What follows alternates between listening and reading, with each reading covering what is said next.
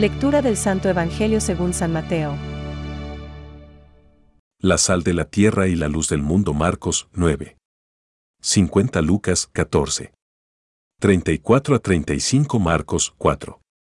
21 Lucas 8. 16. 11 33.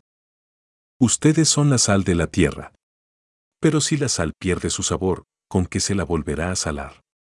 Ya no sirve para nada, sino para ser tirada y pisada por los hombres, ustedes son la luz del mundo.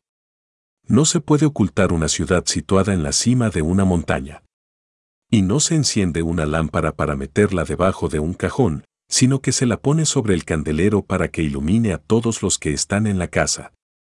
Así debe brillar ante los ojos de los hombres la luz que hay en ustedes, a fin de que ellos vean sus buenas obras y glorifiquen al Padre que está en el cielo. Es palabra de Dios. Te alabamos, Señor. Reflexión. ¿Vosotros sois la luz del mundo? Hoy, el Evangelio nos hace una gran llamada a ser testimonios de Cristo. Y nos invita a hacerlo de dos maneras, aparentemente contradictorias. Como la sal y como la luz. La sal no se ve, pero se nota. Se hace gustar, paladear. Hay muchas personas que no se dejan ver, porque son como hormiguitas que no paran de trabajar y de hacer el bien. A su lado se puede paladear la paz, la serenidad, la alegría. Tienen, como está de moda decir hoy, buenas radiaciones. La luz no se puede esconder. Hay personas que se las ve de lejos. Santa Teresa de Calcuta, el Papa, el párroco de un pueblo.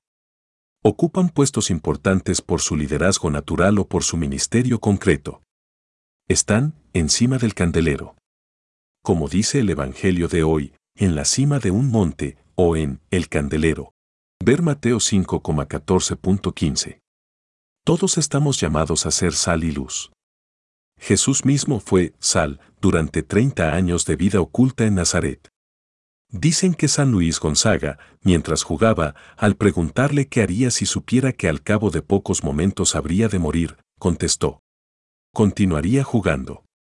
Continuaría haciendo la vida normal de cada día, haciendo la vida agradable a los compañeros de juego. A veces estamos llamados a ser luz. Lo somos de una manera clara cuando profesamos nuestra fe en momentos difíciles. Los mártires son grandes lumbreras. Y hoy, según en qué ambiente, el solo hecho de ir a misa ya es motivo de burlas. Ir a misa ya es ser luz. Y la luz siempre se ve. Aunque sea muy pequeña. Una lucecita puede cambiar una noche. Pidamos los unos por los otros al Señor para que sepamos ser siempre sal. Y sepamos ser luz cuando sea necesario serlo.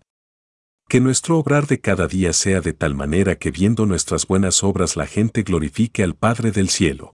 Ver Mateo 5:16. Pensamientos para el Evangelio de hoy de nuevo se refiere al mundo, al orbe entero. Luz que hay que entenderla en sentido espiritual. Con estas palabras, insiste el Señor en la perfección de vida que han de llevar sus discípulos. San Juan Crisóstomo.